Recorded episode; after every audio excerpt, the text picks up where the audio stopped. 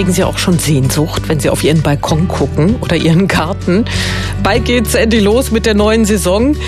Eins steht nur leider schon fest, so wie alles sind auch Pflanzen, Dünger und Gartengeräte teurer geworden. Deshalb fragen wir jetzt schon mal Antenne Gartenexperte Horst Mager um Rat. Horst, erstmal zu den Pflanzen. Wo kann ich da sparen? Also da möchte ich jetzt gerne mal zwei Tipps abgeben. Beim ersten geht es um Rosen. Ich würde wirklich gucken, dass ich jetzt wurzelnackte Rosen bekomme. Also das sind äh, Rosen, die keinen Topf haben, die einfach wirklich mit nackten Wurzeln geliefert werden oder zum Verkauf angeboten werden. Und die sind viel, viel preiswerter, als wenn man sie später dann kauft. Also blühend im Topf. Die müssen ja gehegt und gepäppelt und gehätschelt werden. Das kostet natürlich also jetzt nach wurzelnackten Rosen gucken. Die, äh, die wachsen auch wunderbar an.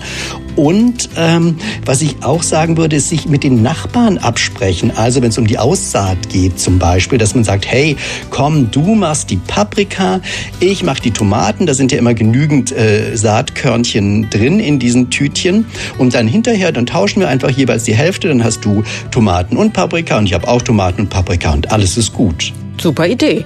Zur richtigen Erde, zum Beispiel Anzuchterde für das Vorziehen von Pflanzen auf der Fensterbank, brauche ich da unbedingt was Besonderes und Teures? Bei der Anzuchterde ist es so, klar kann man die kaufen. Die ist vor allem natürlich so zusammengestellt, dass da relativ wenig Dünger drin ist, weil ja die jungen Pflänzchen erstmal noch nicht so viel brauchen. Und die kann man sich aber auch ganz einfach selber herstellen. Man nimmt einfach ganz normale Gartenerde, mischt die mit einem Drittel Sand, also zwei Drittel Gartenerde, ein Drittel Sand.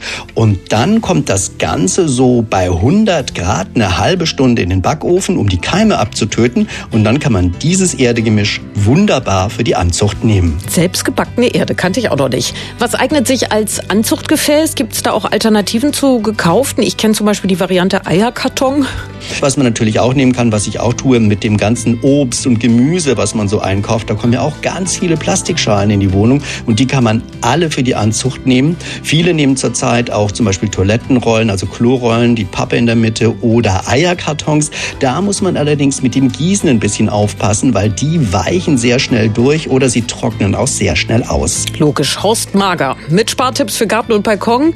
Die finden Sie auch zum in Ruhe nachhören auf antennebrandenburg.de und noch mehr Tipps hat Horst Mager heute Abend ab 18.15 Uhr in Schön und Gut im RBB Fernsehen.